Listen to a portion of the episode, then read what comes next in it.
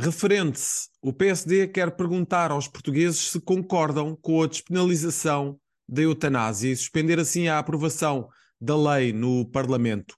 Por sua vez, o PS acusou Luís Montenegro de seguidismo em relação ao Chega, isto na semana em que se fez a avaliação à qualidade da democracia em Portugal. Lá por fora, a esquerda brasileira já se movimenta para lançar um nome que possa suceder a Lula, mesmo antes do ex-futuro presidente do Brasil tomar posse. No Irão, parece que as notícias da morte da polícia da moralidade foram manifestamente exageradas. Estes e outros temas estarão em análise no episódio 81 de Maquiavel para principiantes, um podcast do Jornal Económico da autoria do especialista em comunicação Rui Calafate. Olá, Rui, muito boa tarde. Temos muitos temas para o comentário. Vamos começar precisamente pelo PSD e pela notícia desta semana, que marcou esta semana com o anúncio de que o PSD vai propor um referendo um, relativamente à eutanásia, perguntar aos portugueses o que é que acham da eventual despenalização da lei. Rui, uh, compreende-se que o PSD queira referendar uma questão como a eutanásia?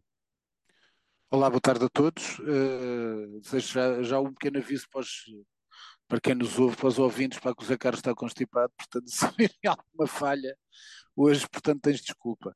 Uh, bem, sobre bem, se deles uh, pretender um referendo, pode, vamos é ter que falar a verdade sobre o que é que se passou, porque houve uma tentativa de uma solução em termos de legislativa que passasse já do tempo que vinha desde o tempo de Rui Rio, Rui Rio defendia a despenalização da eutanásia. E a ideia, portanto, da maioria, quando eu digo maioria PS e da esquerda, é que isso pudesse passar no Parlamento sem haver a necessidade de um referendo. O que é que é a evolução do, do, desta posição? É que o PSD agora quer referendo. O que é que acontece também? Se, toda, se fosse claro que Luís Montenegro queria isto mesmo, escusava de vir de fazer uma nota para a imprensa dizer que há 10 anos para que pensa que e que defende o referendo para a eutanásia. Porque tinha que ser claro é que ele não é claro. E não é a primeira vez que não é claro. E, portanto, uma coisa é deixar depois a liberdade de voto, como é óbvio, dos, dos seus deputados, outra coisa é despenalizar-se, haver um acordo no Parlamento para haver uma despenalização da eutanásia, outra coisa é haver um referendo, isto é, é o povo que decide. O que é que acontece? Tens o povo a decidir, vais ter mais custos, sem dúvida, mas vais ter mais liberdade, vais ter mais debate, vais ter duas, dois polos, uns que querem e defendem, que querem a eutanásia, outros Tal que são contra a eutanásia. Com o aborto, não é, Rui? Como foi com a, a, exatamente.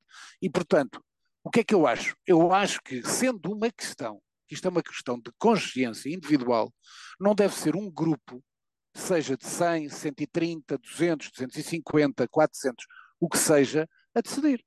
Acho que deve haver uma decisão que seja baseada na grande maioria das pessoas. E depois haver campanha, há gente que é contra e há gente que é a favor. Eu sou uma pessoa das liberdades individuais e, portanto, no termo de, liberdade individual, eu penso que cada um de nós, respeitando-as, como é óbvio, a educação, eu tive uma educação religiosa, portanto não tem nada a ver com isso, mas dentro do nosso quadro mental, cada um deve ter a liberdade de poder dizer se sim ou se não, dentro de uma série de condições para que não haja também Aliás, foi uma capa de há muitos anos da, da, da, visão que era quase uma indústria da morte à volta da eutanásia. Não. É dentro de uma série de uh, premissas que sejam, em que leve mesmo as pessoas, em que seja já em último caso, que possam ter a disponibilidade, a decisão de evitar sofrimento a eles próprios e aos seus, e se tiverem essa decisão, poderem, de facto, efetuar a eutanásia. Esta Portanto, eu sou um defensor que as pessoas devem decidir por si próprias e não deve ser um grupo de deputados a decidir o que quer que seja. Quando é questão de liberdades individuais, as pessoas devem ser chamadas uh, a tomar uh, uma, uma, uma, decisão. E, portanto, aqui o que acontece é que uh, eu acho que o referendo, de facto, é uma questão natural e pode-se dizer, Rui, que Montenegro enfia a carapuça quando o PS acusa o PSD de seguidismo em relação ao Chega, nesta questão? Vamos ver uh, as coisas. Lendo bem o que se está a passar em termos da uh, evolução de política, essa acusação é verdadeira. Porque é verdadeira porquê? Porque o Chega sempre disse que queria um referendo e antes de chegar Luís Montenegro, o PSD era contra o referendo. certo? Portanto, se o Chega criou referendantes e agora Luís Montenegro vem a seguir, pelo menos parece que vem à boleia do Chega. E, portanto, é uma carapuça que tem que enfiar, apesar de depois, e tal como eu expliquei, ter feito uma nota de imprensa a dizer que há 10 anos defende o referendo. Paciência, mas em termos políticos, aquilo que estava a ser decidido no Parlamento não era o referendo. E, portanto, assim sendo, o PSD foi atrás do Chega. Quem quer melhorar uh, também uh, são os candidatos da Iniciativa Liberal, temos dois, uh, de resto, Rui Rocha e Carla Castro, que preparam aqui o processo de sucessão de João Coutrinho de Figueiredo, e há aqui uma intenção da parte destes dois candidatos em quererem melhorar a comunicação. Ora, estes, este diria que é um dos pontos fortes da iniciativa liberal uh, será mais ao nível da comunicação interna que, que se referem estes dois candidatos? Uh, eu escolhi estes temas, a Carlos, exatamente por isso que eu considero isto caricato. Isto é, o que está a acontecer agora é uma disputa eleitoral na iniciativa liberal entre dois candidatos. Portanto, aqui o que conta é quem é que eles vão escolher. Quem é que os, uh, os militantes, os, os seguidores, os adeptos da iniciativa liberal gostam mais para ser o líder para o lugar de João Coutinho de Figueiredo, ou Carla Castro ou o Rui Rocha. Quando ambos dizem que pretendem melhorar a comunicação da iniciativa liberal, a mim parece-me caricato. Porque se há coisa que eu acho que funcionou sempre bem com a iniciativa liberal, foi a comunicação. E dos dois lados, isto é, o que é que eu quero dizer com os dois lados? Um, pelo seu líder, é porque o João Coutinho de Figueiredo foi efetivamente um excelente comunicador e passou muito bem as ideias liberais e por isso teve o resultado que teve. E do até nos debates, inclusivamente, foi muito elogiado. Também, também. Agora, do outro lado, que é o lado, que é o lado estrutural, o conjuntural, é o, é o líder. Porque o líder pode mudar e, portanto, o que tem que ficar é a parte uh, uh, estrutural. Ora, a parte estrutural é que a comunicação, desde há muitos anos, desde o início da iniciativa liberal, desde o Carlos Guimarães Pinto, com o Rodrigo Saraiva, com o Manuel Soares Oliveira, a comunicação na rua, através dos autores, sempre foi poderosa. E a comunicação junto de redes, de redes sociais, em diversas plataformas, sempre foi bem feita. E sempre foi bem feita porque souberam montar uma máquina poderosa e eficaz. Portanto, quando dizem os candidatos que pretendem melhorar a comunicação da iniciativa liberal, há aqui qualquer coisa que eu não percebo, sinceramente. Primeiro, nenhum nem outro são especialistas em comunicação. Portanto, é habitualmente, como tu sabes, quando há um problema qualquer, é sempre aquela coisa. É quando uma pessoa não sabe dançar, diz que a sala é torta. Diz que a sala está torta. E, portanto, na política, quando há algum problema, vem -se sempre com a questão da comunicação. Não, meus amigos, a comunicação da iniciativa liberal sempre foi positiva. Portanto, estes senhores agora o que têm que fazer é, se têm armas, se têm bagagem, se têm substância, para, ser, para, ir, para ocuparem o lugar de João Coutinho de Figueiredo, que será muito difícil. Eles têm que trabalhar por eles próprios e mais. Quem precisa de melhorar a comunicação são os dois. Porquê? Porque não há notoriedade nacional nem de Carla Castro, nem de Rui Rocha. Portanto, estão-se a candidatar duas pessoas que são perfeitamente desconhecidas fora do núcleo da iniciativa liberal. E têm que estar preocupados é o que, como é que vão passar a imagem para fora. E ora, tenho a certeza que, reconhecendo mérito aos dois candidatos, Rui Rocha e Carla Castro, nem um nem outro se chegam aos calcanhares de João Coutinho Figueiredo ao nível da comunicação. E isso é um trabalho, não é da iniciativa liberal, é dos próprios. São eles é que têm que melhorar. E falando da percepção que os políticos têm para o seu eleitorado, a Fundação Francisco Manuel dos Santos lançou esta segunda-feira um estudo em que ouviu políticos e ouviu eleitores a propósito dos comportamentos que são mais condenáveis em democracia. No fundo, esta Fundação tentou tomar aqui o pulso à qualidade da democracia em Portugal, uma das principais conclusões é que os eleitores uh, são muito mais, uh, uh, condenam muito mais a troca de, favores na política do que propriamente a corrupção. Bem, mas vamos dizer uma coisa, a, função, a, Fundação Francisco Manuel dos Santos, a mim, merece-me toda a simpatia, toda a consideração e todo o trabalho que tem feito até a divulgação de uma série de livros e, e portanto, trabalho intelectual importante que seja para divulgação. Este estudo achei uma tanga. Acho que este estudo não é da Fundação Francisco Manuel dos Santos, depois uh, pá, subscreve. Agora, isto é feito por uma senhora Susana Corbado, que a sua grande ambição é qualquer dia deste ser comentadora. E, portanto, usa todas as plataformas possíveis para se tentar aparecer. Esta senhora e o outro senhor do, do Instituto que aparece. Portanto, isto é um estudo que é absolutamente ridículo. Vou dar um exemplo. Quando dizem, até foi manchete um jornal, uh, ou primeira página, quando dizem que uh, o, o, os, os, cidadãos uh, criticam mais a corrupção do que os eleitos, ou os, os, os, deputados e os políticos são mais tolerantes à corrupção do que os cidadãos. Não é ser tolerante. O que é que acontece? Vou uma pergunta simples. A corrupção é sempre intolerável. A corrupção é sempre condenável. Agora, deixa-me fazer uma pergunta para quem nos está a ouvir, para gozarem de vez com estes cavalheiros, estes dois cavalheiros que fizeram isto, que fizeram apenas uma manobra de promoção pessoal. E, portanto, faço esta pergunta. Meus caros amigos que me estão a ouvir, acham que um corruptor quer comprar um cidadão ou quer comprar um decisor? Mas quem é que os já... corruptores vão bater à porta? Os corruptores uhum. vão bater à porta de quem tem uma franja de poder. Portanto, os cidadãos são totalmente intolerantes à corrupção porque nem têm que lidar com ela. Enquanto os políticos devem condenar de imediato, não devem receber nada, não devem negociar nada, mas sabem perfeitamente que são sujeitos a propostas, a convites, etc., de pessoas que querem estar junto das pessoas do poder para que eles tomem decisões que lhes sejam do, meu, do seu agrado. E, portanto, isto é absolutamente caricato dizerem uma coisa que é de lá para Alice. Portanto, Rui, fazer mas, isto tudo de lá para Alice. Epá, deixa-me só dizer uma coisa: claro, estudo, claro. sair este estudo ou não sair este estudo era igual. Eu tenho papel higiênico em casa. Eu entrevistei, entrevistei a, a Susana Coroado no âmbito deste estudo. Uh, uma das coisas que esta investigadora uh, referiu é que ainda existe muito, está muito latente na sociedade a ideia uh, de, de, de aprovar a questão do rouba mas faz em, em, em favorecimento ao rouba mas não faz. e acreditas que, que, esta ideia ainda está muito, muito impregnada na, na sociedade?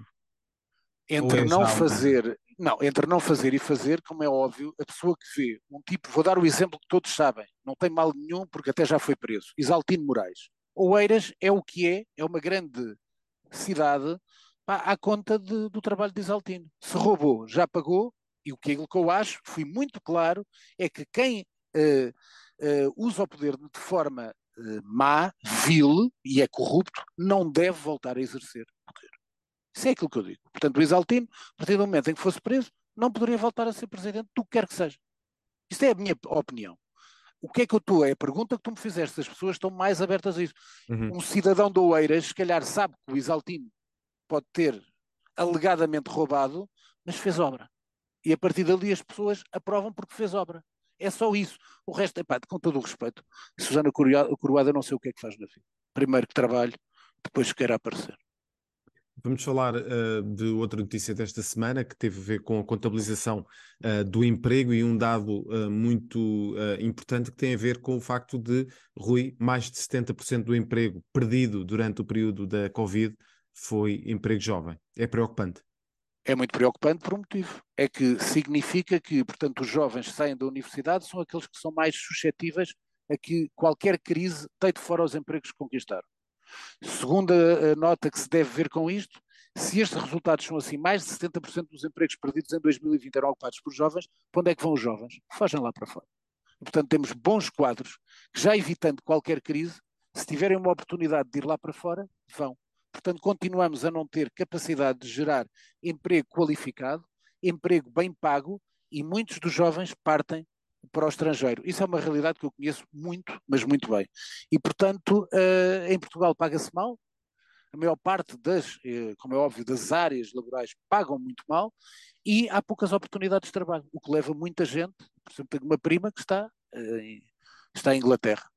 e, portanto, porquê? Porque não lhe pagam aqui. Conheço mais pessoas que estão na Dinamarca, Dinamarca tenho pessoas que, que estão a trabalhar na Bélgica, pessoas que estão a trabalhar na Holanda, pessoas que estão a trabalhar na Irlanda. E essas Porquê? pessoas depois dificilmente voltam, não é, Rui? É porque nunca lhe vão chegar aos calcanhares, só se calhar na claro. velhice, depois já pouparem muito dinheiro, têm uma casa e depois vêm viver dos rendimentos. Mas nesta fase inicial das suas carreiras, onde precisam até de criar raízes, se tivessem aqui condições, portanto, quando nós falamos aquele dos efeitos da demografia, da demografia, como é que podemos haver mais filhos se os nossos jovens vão para fora viver? Certo? Isto está tudo Exatamente. associado. Portanto, se os salários não são bons, não há empregos qualificados, se não se paga bem, os jovens não ficam cá, vão lá para fora, à procura de solidificarem as suas vidas. E é isso que está a acontecer. E, portanto, nem com PRRs, nem com tangas, isso não está a acontecer nada. E de facto dizem estes dados que dos 95.500 postos de trabalho que desapareceram em 2020, 68.200 pertenciam a trabalhadores com menos de 30 anos, muito de, muitos deles precários. Rui, vamos uh, dar aqui uma nota relativamente à Câmara de, de, Lisboa. Duas notas, uma negativa e outra positiva, deixando a positiva que é mais, 10, muito mais É, o 10, que na semana passada eu chamei ao diretor municipal da cultura a Rainha do Sabá, parecia a Rainha do Sabá. Neste momento posso dizer que o nosso podcast foi muito ouvido na Câmara de Lisboa na semana passada e, curiosamente, internamente já se trata esse, esse indivíduo como a Rainha do Sabá ou simplesmente a Rainha. Também dizer uma coisa que é muito raro, uh, que é uh, um diretor municipal festejar o seu tempo de mandato com, com o almoço. Pelo que me contaram, ocorreu ontem, uma pessoa próxima dele, que trabalha com ele, e acho que foi numa pizzaria. Uh, a única dúvida que eu deixo é se quem pagou o almoço foram os convidados ou se foi o próprio com algum uh, do dinheiro próprio, ou se foi com despesas da Câmara. Agradecia que explicassem e agradecia que justificassem que o dinheiro gasto nesse almoço ou foi pago por cada um da sua refeição, ou que não seja pago depois por despesas à conta do diretor municipal de cultura, que é uma figura perfeitamente caricata e, e que tem desenvolvido uma série de problemas internos que, infelizmente, depois sobram para o Diogo Moura, vereador da Cultura, e para Carlos Moedas. E, nomeadamente, dar uma pequena nota. Carlos, o, este senhor, o Carlos Moura de Carvalho, é uma pessoa que, ao nível de cinema, é extremamente inculto. E, portanto, e de a parte da cultura no geral, também é. Uh, foi o pior diretor-geral das artes em Portugal, uh, toda a gente o sabe, uh, teve lá pouco tempo até. E, e, portanto, dizer que se ele conhecesse uma série que nunca viu, que se chama Gangs of London, que é uma grande série que eu já recomendei aqui, saberia de certeza uma grande frase que é uh, um peão nunca pode ser rei. E Carlos Moura de Carvalho é apenas um peão. Tudo o que seja a mais é apenas para tentar parecer-se com a rainha do Sabá. Quanto à parte positiva, a parte positiva uh, é que uh, foi, está a ser anunciado e está a ser trabalhado quem teve a ideia, portanto, foi o executivo, foi o Carlos Moedas e o seu vereador, o Diogo Moura, algo que é muito positivo e que eu gosto não é só dizer coisas negativas, são coisas positivas, que é o passe cultural para Lisboa. O passe cultural é, portanto, vai ser para os lisboetas, como exatamente como aquele passe gratuito, mas aqui na cultura. Portanto, abaixo dos 23 anos e acima dos 65 anos, portanto, os lisboetas, entre destas idades, eh, não pagarão para visitar 47 espaços culturais, todos eh, geridos, a maior parte, todos pela, pela EGEAC, e, portanto, o Castelo de São Jorge podem lá ir sem pagar, a parte do padrão dos descobrimentos, mas também o Museu do Fado, a Casa Fernando Pessoa, portanto, toda uma série de espaços, são 47, até dou sugestão para darem uma nota no Jornal Económico uh, ou no Novo Semanário, uh, que seja interessante para Lisboa, e isto eu penso que é positivo, e, portanto, mérito ao Carlos Moedas e ao Diogo Moura, que são as pessoas que tiveram a ideia e que vão pô-la em prática, como é óbvio. Ainda dentro do âmbito nacional, gostarias de dar aqui duas notas. Uma em relação à entrevista de Pedro Soares dos Santos, presidente de, do grupo Jerónimo Martins, dona da cadeia uh, Pingo Doce, que disse que muitas famílias já não conseguem comprar comida até ao final do mês. Uh, pois, mas é assim, é verdade o que ele diz. Eu já vi no, na sua, porque eu, eu frequento Muitas vezes vou ao, ao, Pingo Doce do Campo Pequeno porque é o sítio onde eu vou comprar os jornais também, dá-me jeito e compro lá. Portanto, eu já vi pessoas estarem à espera na caixa, fazer-se as contas e porem produtos para trás.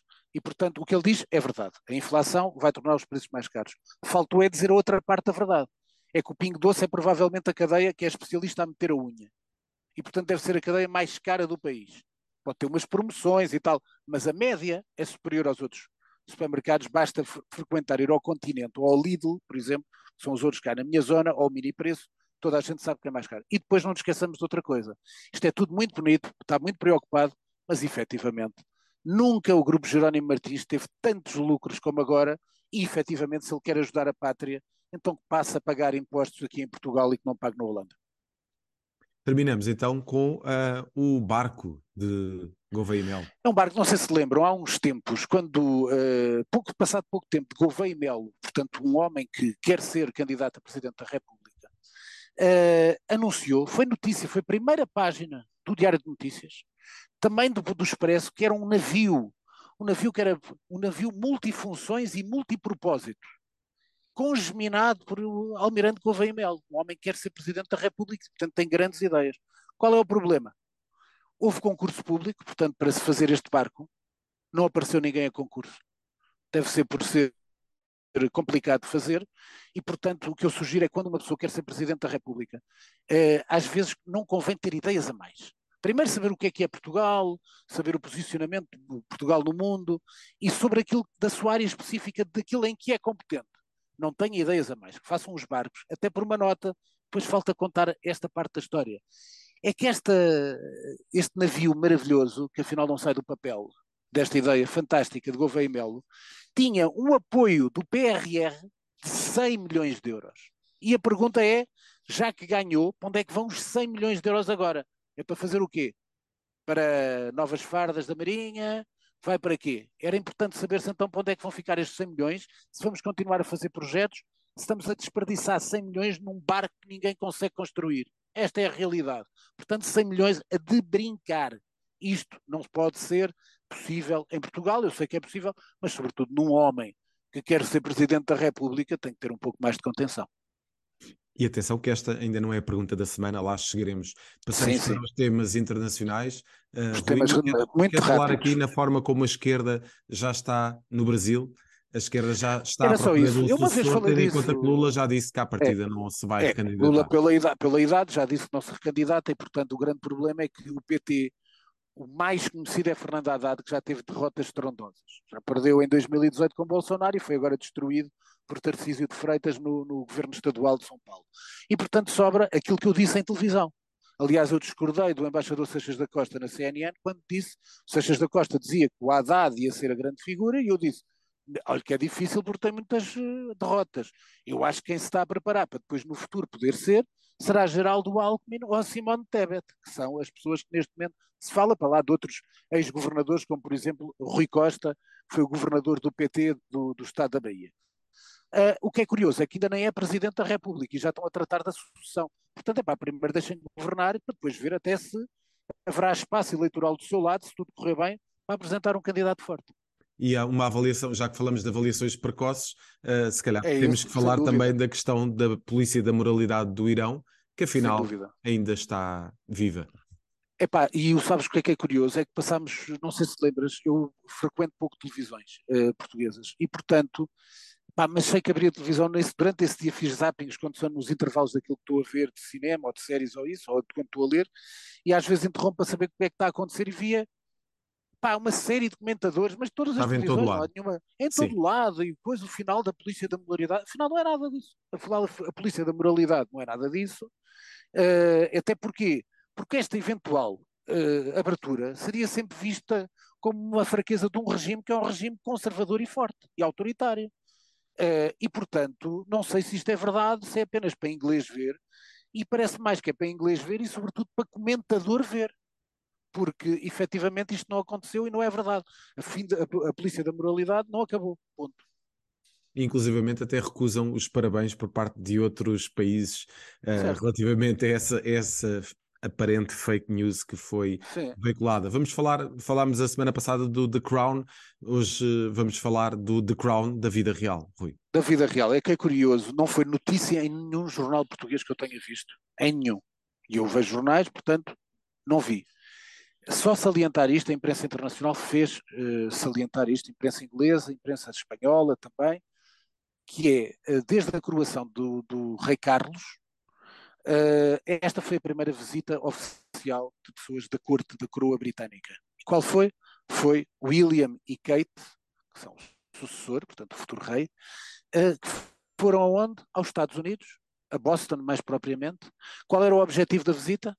Marcar terreno para que na América não haja uma imagem tão má da monarquia britânica, uma vez que essa imagem má foi a imagem propagada por Harry, o seu irmão, o irmão de William, e de Meghan Markle. E, portanto, o grande objetivo foi conquistar os corações dos americanos, começar a reconquistar para a coroa os, corações, os corações americanos. Não sabemos os efeitos, mas é uma diplomacia sempre muito interessante, a diplomacia do coração. Passamos então para as sugestões culturais. Olha, primeiro é um filme que é o, o Prodígio, que é provavelmente um dos melhores filmes do ano. Está na Netflix, podem ver, é do Sebastião Lélio. Fui ver por tua sugestão eu já tinha posto no, no Facebook e no, agora no. Ah, e aproveito, olha, estava a dizer isso.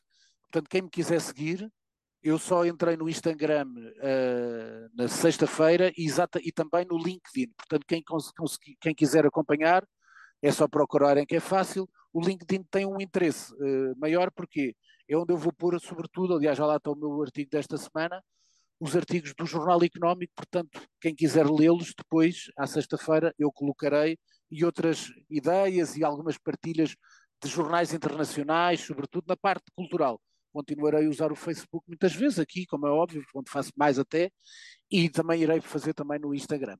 Portanto, primeira nota, esse convite que eu faço. Portanto, o Prodígio, gostaste, é de um realizador Gostei. chileno, Sebastián Lélio, filme muito negro, mas a prova que do Chile não há só Pablo Larraín, temos outro grande realizador, que aliás já tinha feito outro filme no passado, uh, magnífico.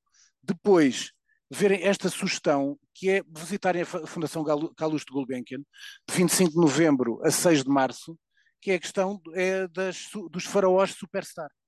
E, portanto, conhecerem a parte dos faraós do Egito, etc. Esta arte que é fascinante, portanto, quem quiser que, lhe, que lá possa dar um salto à Fundação Gulbenkian, está até março. Depois, para começar, olha, uma coisa que eu já não fazia há muito tempo, porque infelizmente agora procuro, e DVD já não há à venda, nem a FNAC vende DVDs, deixaram de ter essa, essa área. E portanto, olha, foi a última caixa que comprei e foi exatamente na, na FNAC, porque estava ao calhas, lá perdida no meio. É a caixa do Joseph Luzzi, que passou no Nimas, são cinco filmes em, uh, uh, restaurados, que é o Monsieur Clan, o Acidente, o Criado, o Eva e o Prisão Maior. E portanto são estes cinco filmes, estão nesta caixa, está aqui, ainda está por abrir, comprei ontem. Os três livros rápidos. Um pá, um policial, eu uh, salientei no outro dia o Ragnar Jonassen, este aqui é o Kepler, que é uma dupla de escritores, uh, pá, já vem no sétimo ou oitavo livro, este chama-se Aranha, eu tenho todos, acho giros para quem gosta de policiais. Depois, um grande regresso, não é um grande regresso porque ele felizmente escreve todos os anos quase, às vezes não da maneira inspirada, mas nunca escreve mal, que é o novo livro do António Lobo Antunes, O Tamanho do Mundo, está aqui, vos recomendo, que é provavelmente o melhor livro do António Lobo Antunes dos últimos anos. E por último, há um ano, a esta parte, eu recomendei um dos grandes livros do ano passado, chamava-se Jerusalém. E agora saiu um livro que, aliás, é promovido como quem gostou de Jerusalém tem que conhecer Roma. Isto é, é do Ferdinand Hadis, é Roma, a história da cidade eterna, é exatamente a filosofia como Jerusalém. Não é uma crónica, não é uma cronologia dos imperadores, nem nada disso. São factos da história de Roma, exatamente como Jerusalém, das suas origens até aos tempos modernos. Portanto, são as três recomendações de livros desta semana. E fechamos então, Rui, com a pergunta da semana. A pergunta é na sequência de uma manchete que eu vi do público. A pergunta é se os contribuintes, porque o, o, um distinto advogado, que é o Jorge Black, uma pessoa que eu testo estimável, dizia que os contribuintes vão receber o que meteram no BES e no Novo Banco. Portanto, a pergunta da semana é: será que vão receber? E eu confirmo, vão receber. E até te digo a data. Vai ser no dia de São Nunca à tarde. É um exclusivo de Maquiavel para principiantes, mesmo a fechar este podcast, esta edição. Rui, muito obrigado. Até para a Deus, próxima obrigado, semana. Fechamos assim uma Maquiavel para principiantes. Ouça e acompanhe este podcast no Spotify, Google Podcasts e Apple Podcasts. É um programa de autoria de Rui Calafate, conta com a condução de José Carlos Lourinho e o cuidado técnico é de Nuno Braga. A música está a cargo de Casper. Fechamos o manual. Até para a semana.